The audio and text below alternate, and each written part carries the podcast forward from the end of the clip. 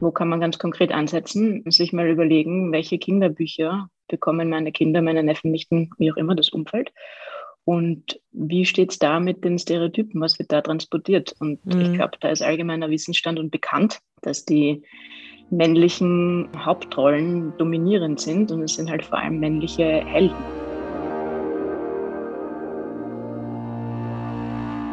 Wenn ich als Mädchen halt immer nur den männlichen Helden habe, dann ist das ein Problem, weil dann, ja, wie heißt es so schön, you can't be what you can't see. Hallo und herzlich willkommen. Hier sind wir wieder, die Bergfreundinnen, auch bekannt als der Podcast für dein Leben mit den Bergen. Ich bin die Anna und mit dabei sind die Toni.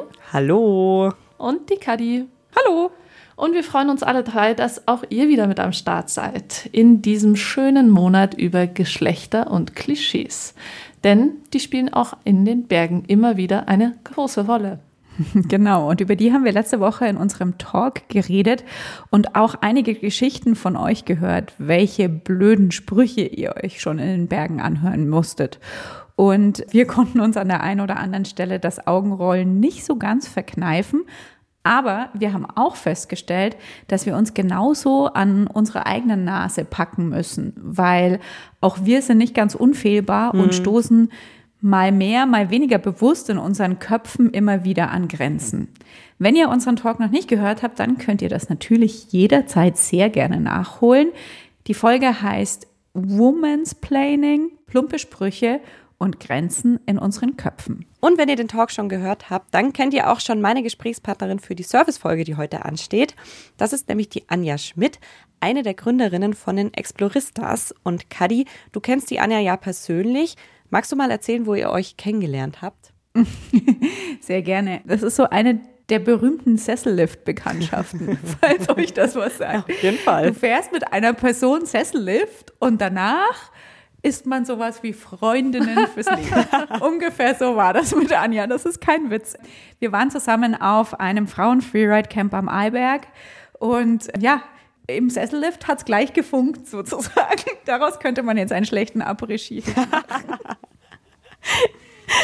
Ich, ich kann mir sehr gut vorstellen, wie ich dazu ein Weißbier trinke. Im Après-Ski. Und jemand blöd guckt. Dieses Event war, glaube ich, auch ausschlaggebend für die Gründung der Exploristas und für alle, die die Exploristas nicht kennen. Das ist eine österreichische Initiative, gegründet eben von der Anja und von der Regina Wohl genannt. Und diese Initiative möchte erreichen, dass sich mehr Frauen und auch Mädchen für Outdoor-Sportarten begeistern und sie auch ausüben. Und dafür veranstalten sie zum Beispiel viele All-Female-Events, also Kurse oder Workshops, die nur für Frauen sind. Und zusätzlich setzen sie sich auch dafür ein, dass es mehr weibliche Role Models im Outdoor-Sport gibt und Sportlerinnen im Profibereich in den Medien mehr und realistischer dargestellt werden. Einen ganzen Haufen. Und jetzt fragt ihr euch vielleicht, warum das alles überhaupt nötig ist und was das alles mit Stereotypen zu tun hat.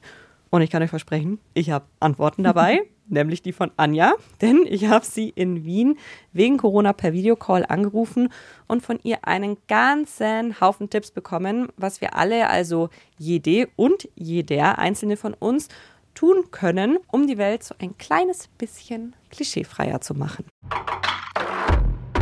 Hallo Anja, schön, dass du dir Zeit genommen hast. Liebe Grüße nach Wien. Ich hoffe, dir geht es gut. Ja, hallo Toni, hallo liebe Bergfreundinnen. Danke vielmals. Ich freue mich sehr, dass ich hier sein darf, beziehungsweise auf unser Gespräch jetzt. Ich würde gerne von dir wissen, wann dir eigentlich so das erste Mal aufgefallen ist in deinem Leben, dass du mit Geschlechterrollen lebst, beziehungsweise die dir auferlegt sind. Gab es da irgendwie eine ganz konkrete Situation, an die du dich vielleicht zurückerinnerst? Ja, die gibt es tatsächlich. Die hat allerdings nichts mit dem Sport zu tun.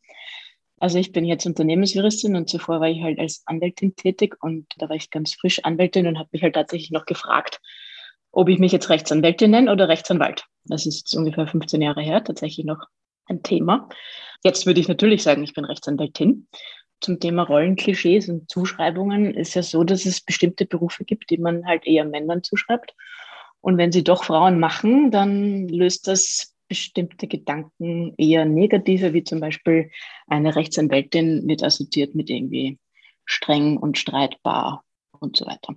Und das sage ich jetzt nur deswegen, weil ich vor diesem Hintergrund oft im privaten Kontext auch meinen Beruf nicht genannt habe, damit ich da nicht in diese Rolle komme. Und damals war ich am Abend unterwegs in der Disco und dann hat mich einer sozusagen angetänzelt und hat gesagt, ja, was machst du so?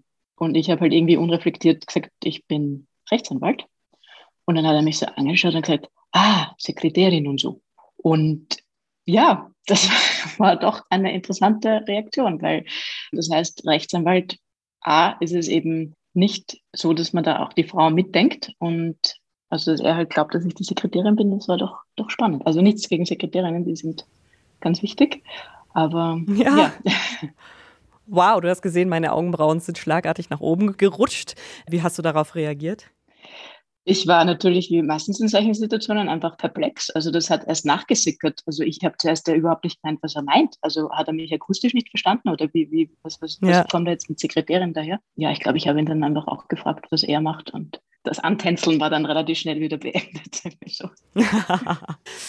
Und wenn du jetzt so ganz speziell an die Bergszene in Anführungszeichen denkst, welche Beobachtungen hast du da denn schon in deinem Leben gemacht, was so Stereotypen und Rollenklischees anbelangt? Ich persönlich habe jetzt eigentlich grundsätzlich nur positive Erfahrungen, nämlich insofern, als ich zum Beispiel vor 15 Jahren ähm, Alpenüberquerung gemacht habe mit dem Mountainbike. Das war da noch nicht so gängig und da waren wirklich kaum bis gar keine Frauen unterwegs.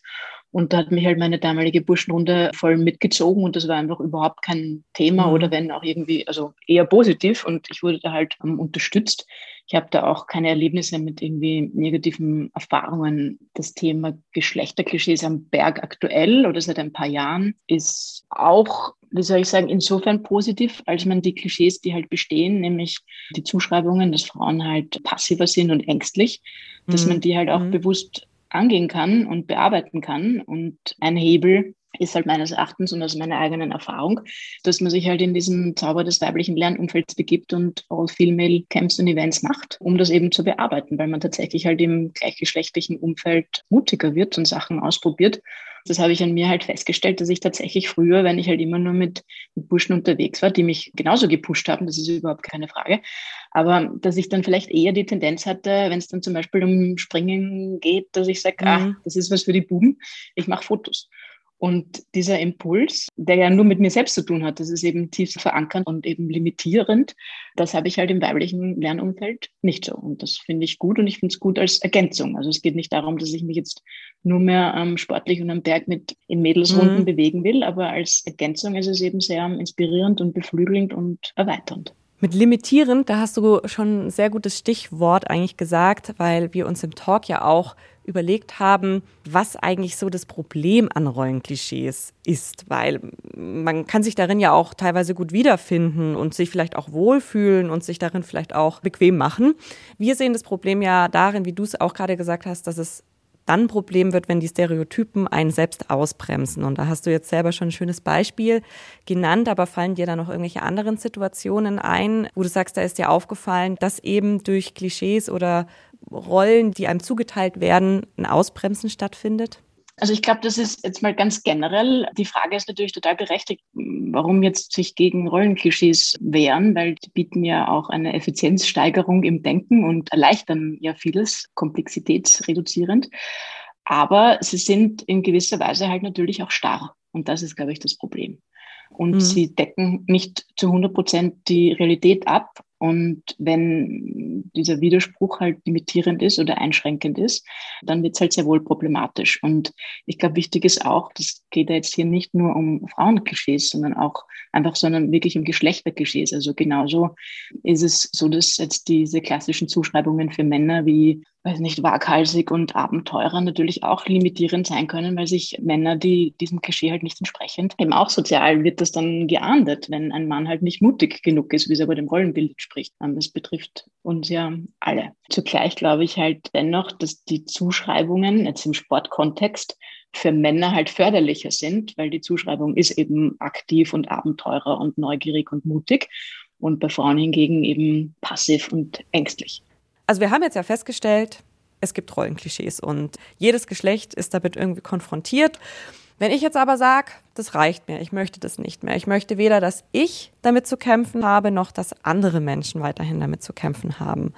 Wie kann ich da ganz konkret rangehen und sagen, ich möchte daran jetzt arbeiten, dass sich was ändert? Ich glaube, Schritt eins ist wie immer, dass man sich dessen mal überhaupt bewusst wird. Also, dass man sich damit befasst, was sind überhaupt mhm. Klischees, wo kommen sie her, wie wirken sie, also was sind die Quellen und dann kann man ansetzen. Per se sind sie nichts Schlechtes, überhaupt nicht. Sie sind dann halt problematisch, wenn sie limitieren. Und dann ist die Frage, wo kommen sie überhaupt her? Und da ist mein Wissensstand, diese Stereotypen schon sehr früh im Rahmen der Sozialisierung entstehen.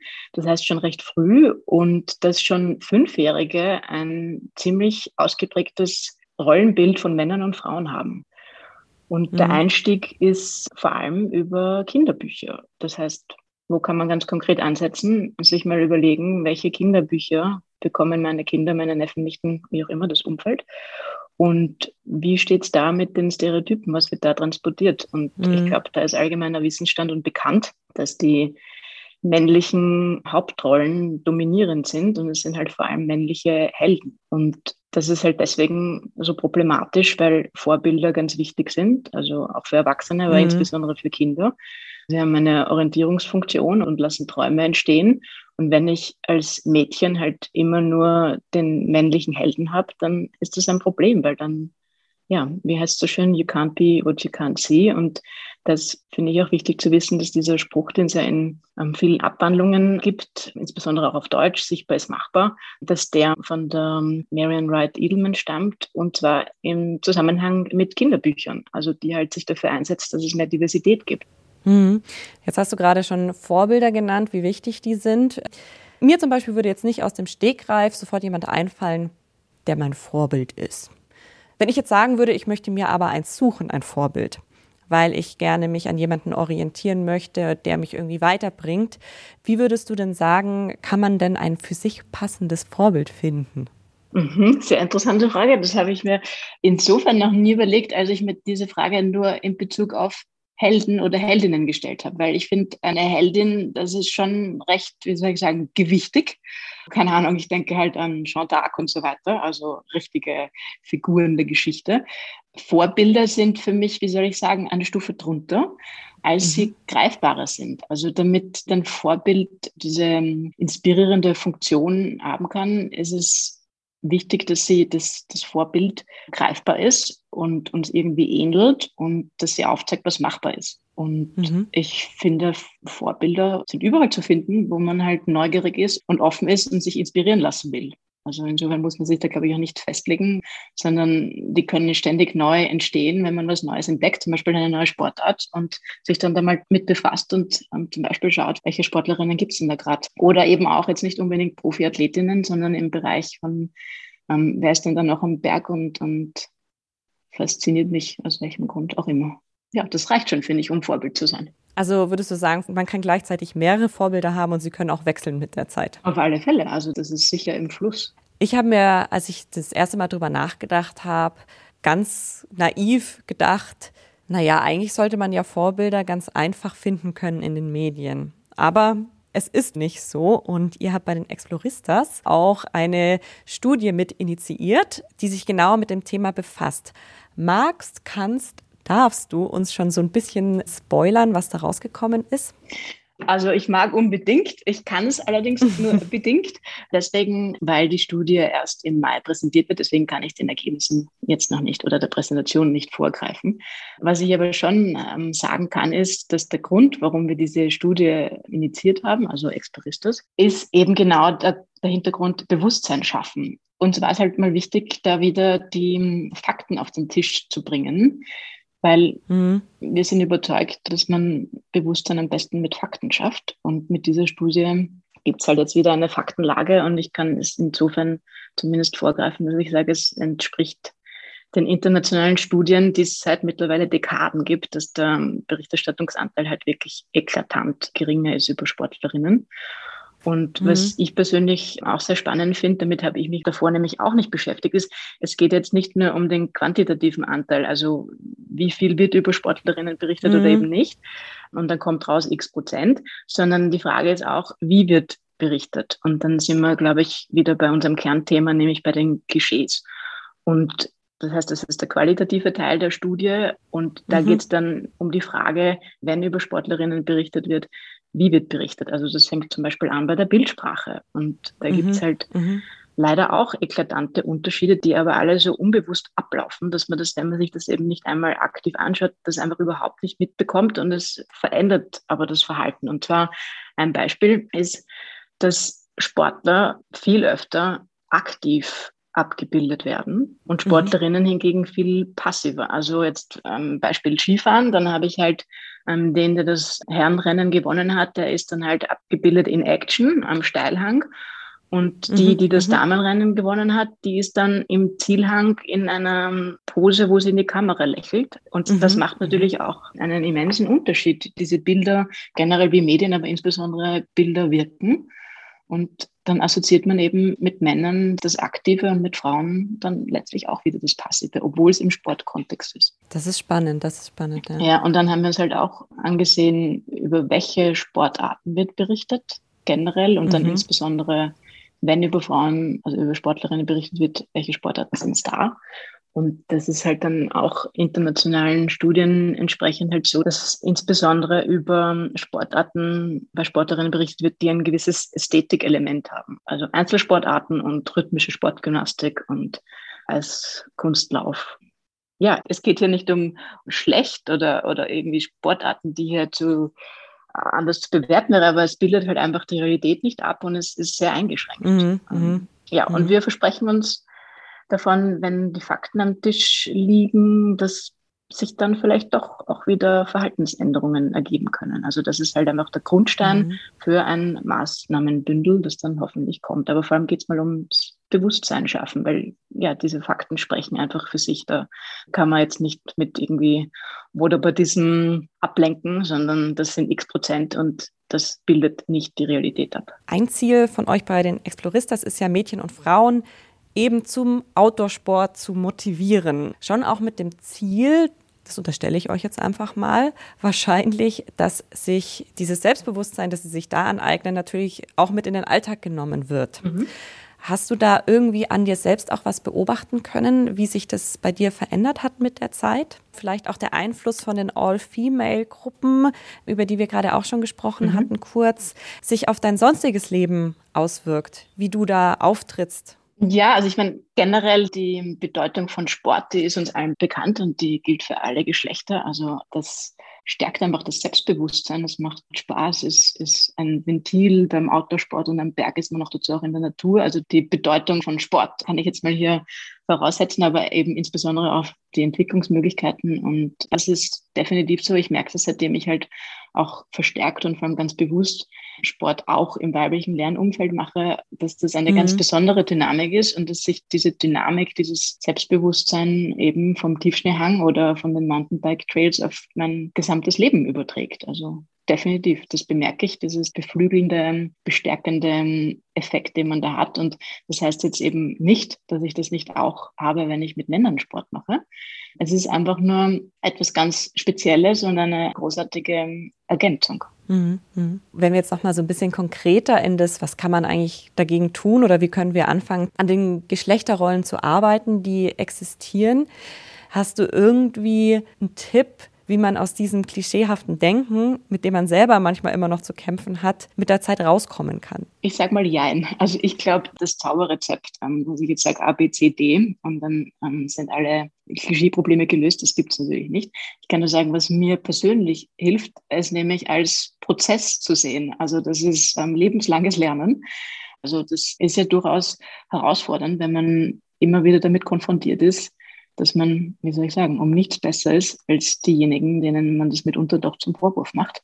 Die vorher erwähnte Studie wird auch publiziert und wir nutzen die mhm. Gelegenheit und werden diese Trennblätter zwischen den Kapiteln für die Illustration mit Sportlerinnenbildern nutzen. Und dann ging es dann um die Auswahl und dann ist uns halt schlagartig aufgefallen, dass da halt lauter weiße, ungefähr 35-jährige Sportlerinnen waren. Also von Diversität halt in jeglicher Hinsicht keine Rede. Und das war schon wirklich unangenehm, mhm. dass wir da so ein Brett irgendwie vor, den, vor dem Kopf hatten. Und Und das irgendwie, obwohl in diesem Kontext Arbeit sind, nicht mhm. sofort, also dass das überhaupt besprochen werden musste, war schon erschütternd, muss ich fast sagen. Ja. Aber man nimmt es dann mit fürs nächste Mal, ne? Man nimmt es mit und ich für mich versuche das halt spielerisch zu sehen. Und ich glaube, das ist auch ein, ein guter mhm. Schlüssel, dass man da jetzt dann nicht sich ständig Vorwürfe macht, sondern neugierig, was gibt es denn da noch, wo ich ja kein Problembewusstsein habe und das bisher einfach nicht reflektiert habe. Ich muss jetzt gerade noch mal ganz kurz an deine Antänzelgeschichte mhm. vom Anfang denken. Und da meintest du ja auch, dass du erstmal natürlich perplex warst und nicht so wirklich genau wusstest, was du sagen und wie du reagieren sollst. Und so geht's uns ja allen. Der berühmte Moment, dass man irgendwas Schlagfertiges erwidern möchte und dann fällt einem die schlagfertige Antwort eigentlich erst drei Stunden später in irgendeinem anderen mhm. Moment wieder ein. Hast du irgendwelche Tipps, wie man denn, wenn man wirklich mal unterwegs ist und mit einem richtig dummen Spruch konfrontiert wird, wie man da cool drauf reagieren kann? Das ist natürlich der Wunsch, den man immer hat, dass es eine schlagfertige Reaktion ist, die möglichst auch noch lustig ist und nach der man sich dann nachher gut fühlt und sich denkt, ha, das war jetzt genau richtig. Ja, das ist, wie ihr auch schon erwähnt habt, finde ich auch durchaus Tagesverfassung, ob es einem jetzt einfällt und wie man gerade drauf ist ob man das eben lockerer sehen kann oder nicht. Ich möchte das, was er eh schon gesagt hat, eigentlich nur insofern ergänzen, dass meine Erfahrung ist, dass es sich auch mitunter lohnt, sich auch wirklich aktiv zu überlegen, will ich jetzt reagieren?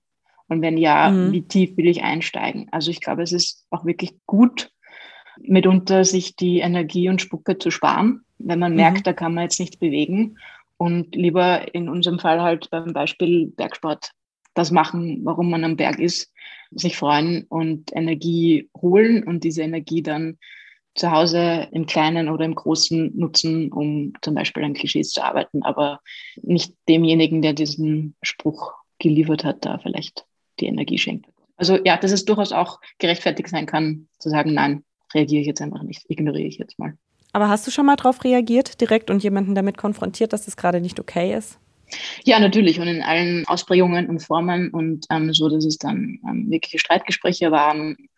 Und in der Regel hätte ich mir dann im Nachhinein gewünscht, dass ich das vielleicht ein bisschen, ja, jetzt nicht unbedingt lockerer, also im Sinne von, dass es mir egal mhm. ist und dann nicht so viel Emotion im Gespräch. Aber auch da, je mehr man sich damit beschäftigt, umso eher wird man auch in der Lage sein, dass man sachlich antwortet. Und auch hier, mhm. wie, wie, generell in der Kommunikation, ist es, glaube ich, immer gut, nicht mit Du-Botschaften zu arbeiten, also nicht zu sagen, du bist ein Vollidiot, weil du das so siehst, sondern ja, vielleicht eher so um die Ecke kommen und sagen, das finde ich keinen besonders facettenreichen Zugang oder die Ich-Botschaften quasi. Genau, genau. Oder eben, es kommt bei mir so an, das wird wohl nicht so gemeint gewesen sein. Mhm. Und glaubst du, die Konfrontation mit Ich-Botschaften ist auch ein Weg, der andere zum Umdenken bringen könnte? Bin ich überzeugt davon. Also ich glaube, dass es vor allem die Ich-Botschaften sind, die tatsächlich was bewirken. Es ist nur die Frage, wann. Also mhm. wenn man sich halt erwartet, dass es vielleicht unmittelbar in diesem Gespräch gleich zu einer völligen Änderung des Gegenübers kommt, der das auch noch eingestehen kann und sich dann entschuldigt, das ist, glaube ich, eher nicht wahrscheinlich, dass das eintritt. Aber im Endeffekt, ja, denke ich, dass es nur über Ich-Botschaften gehen kann. Meine enge Windsurf-Gruppe, die zumindest am Anfang auch primär nur aus Männern bestanden hat, die mich eben auch unglaublich gepusht mhm. haben, also keine Frage. Und dann hat es begonnen, mein Interesse für das Thema Sportlerinnen und Sichtbarkeit. Und ich bin eben auf diese ganzen, auf das Ungleichgewicht eben draufgekommen mhm. und man hat mich halt auch beschäftigt mit der Frage, warum ist im Sport eben kein gleiches Preisgeld und all diese Themen. Und es war für mich sehr überraschend, dass meine männlichen Freunde da sehr, wie soll ich jetzt sagen, eigentlich verständnislos. Also sie haben es nervig gefunden, dass sie dieses Thema jetzt ständig haben. Mhm. Im Nachhinein muss ich sagen, ich glaube, ich war auch nervig, weil ich eben dieses vorher erwähnte, diesen doch radikalisierenden Zugang hatte. Und ja, mhm. es ist anstrengend, weil man muss sich plötzlich mit Themen beschäftigen, mit denen man sich halt vorher nicht beschäftigt hat und mit mhm. Ungerechtigkeiten. Und mitunter ist es halt einfach einfacher, wenn man sich damit nicht befasst. Und ich war halt diejenige, die dann ein bisschen den Finger in die Wunde gelegt hat. Ja, ich glaube, das muss man aushalten. Man muss sich seinen Freunden mhm. zumuten können und man muss halt, wie in meinem Fall, dann auch durchaus das Feedback aufnehmen und lernen, dass die Art und Weise, wie ich mich mitunter in Diskussionen verhalten habe oder wie ich argumentiert habe oder mit welcher Wucht vielleicht mhm. auch nicht unbedingt produktiv ist. Mhm. Vielleicht können wir hier nochmal zusammenfassen, weil wir jetzt ja eine ganze Summe an Tipps zusammengesammelt haben. Also ich würde sagen, erstmal sich dem Ganzen bewusst werden. Wir leben in einer klischeebehafteten Welt und werden immer mal wieder selbst damit konfrontiert, beziehungsweise konfrontieren andere mit Klischees. Verbessere mich gerne, ne, wenn ich was vergesse. Das Bewusstwerden, dann vielleicht das Informieren. Ja, Fakten schaffen, ja. Darauf aufmerksam machen. Ja. Durch Ich-Botschaften im besten Fall. Das Reflektieren, auch vom eigenen Handeln. Und vielleicht kann man noch sagen, das nicht wegschauen, auch wenn es vielleicht weh tut. Ja. Das eigene Verhalten nicht irgendwie ignorieren. Vielleicht ergänzend zum Thema, dass man nicht wegschauen soll, auch das Gegenüber abholen, wo es ist. Das ist jetzt so ein Floskelspruch, aber mhm. der halt natürlich generell für die Kommunikation gilt, aber auch hier, glaube ich, ganz speziell. Also knüpft auch mhm. an und das, was ich vorher gesagt habe, mitunter kann man sich vielleicht die Energie und Spucke sparen, weil man muss auch anerkennen, wenn das Gegenüber da halt einfach noch gar keinen Kommunikationsbedarf mhm. hat, dass das auch okay ist. Also es müssen sich nicht alle für alles interessieren. Also ich glaube, es ist auch einfach auch wichtig, mit seinen Energieressourcen zu haushalten und mitunter lohnt sich es einfach nicht. Da ist vielleicht dann auch noch der Punkt mit den emotionalen Diskussionen. Ja, meine Erfahrung war wirklich bei mir selbst. Das hat mich halt so vereinnahmt, das Thema und die Wut, die da mhm. entstanden auch mhm. ist, dass ich auf mein Gegenüber dann oft nicht Rücksicht nehmen konnte. Also dann war es auch nicht wirklich ein Gespräch, sondern ich war da eher missionarisch unterwegs und missionarisch ist natürlich nie gut. Das wissen wir alle. Und wenn wir uns jetzt mal in die Zukunft träumen, in eine Welt, in der es keinerlei Stereotypen mehr gibt. Wie würde die für dich aussehen? In den Bergen. In den Bergen. Es ist natürlich schön, aber um das Schön jetzt noch ein bisschen besser auszuschmücken, was ich damit verbinde, ist, dass wir frei sind, das zu machen, wonach unser Herz schlägt. Ob das jetzt ist als Frau, als Mann, dick oder dünn, bei welcher Sportart, ähm, wie sportlich oder nicht, einfach das machen, was uns Freude bereitet in der Natur und nicht limitiert durch irgendwelche Normen, Vorgaben und bewussten Bilder, wie eine Frau oder wie ein Mann zu sein hat. Also ja, jeder darf machen, was ihm gut tut und wonach ihm ist.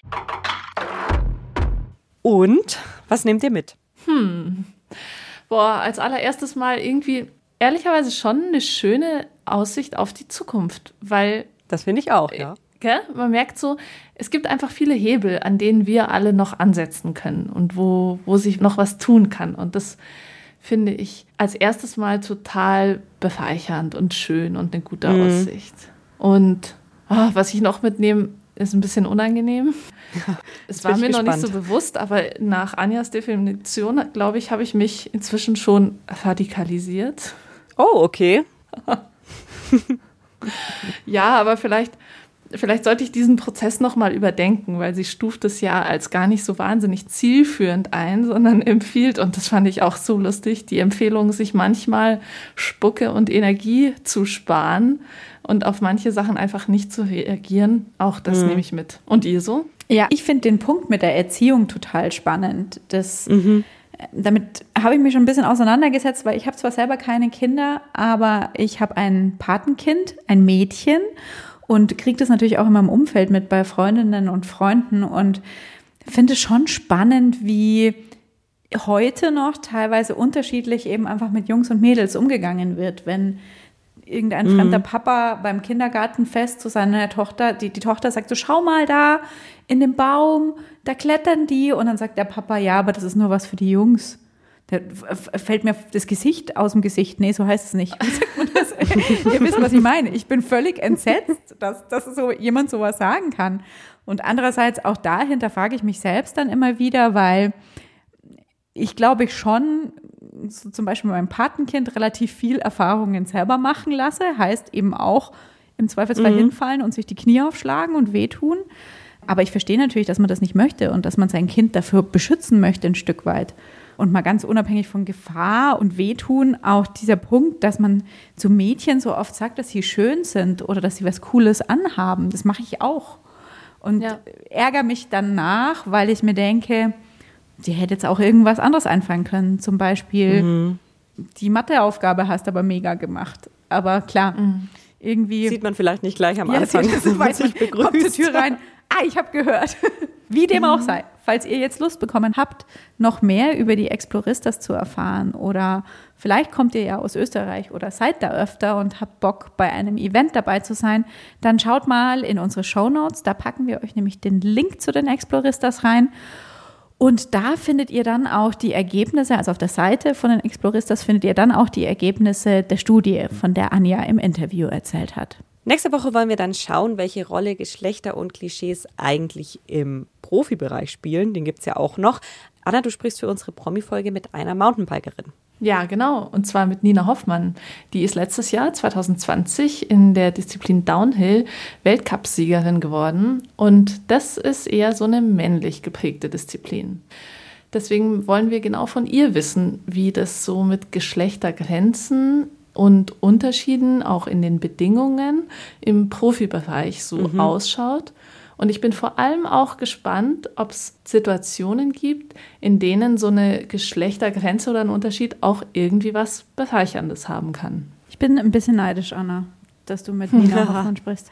Ich werde dir alles weitergeben. ja, ich, ich freue mich. Versprochen. ja, falls ihr für uns Feedback habt oder Fragen oder einen coolen Themenvorschlag, dann meldet euch jederzeit gerne bei uns und schickt uns eine Nachricht an die 0151 1219 und viermal die 5. Und an dieser Stelle nochmal ein kleiner Reminder, denn es läuft noch ein paar Tage die Publikumsabstimmung für den Deutschen Podcastpreis und da sind wir auch dabei. Falls ihr Lust habt, schenkt uns doch eure Stimme. Wir würden uns sehr darüber freuen. Und ansonsten hören wir uns einfach nächste Woche. Und mir hat hier irgendjemand auf den Zettel geschrieben, ich soll Tschö mit Ö sagen. Oder Tschüssikowski. Aber ich sage einfach wie immer San Francisco. genau. Bis bald. Ciao.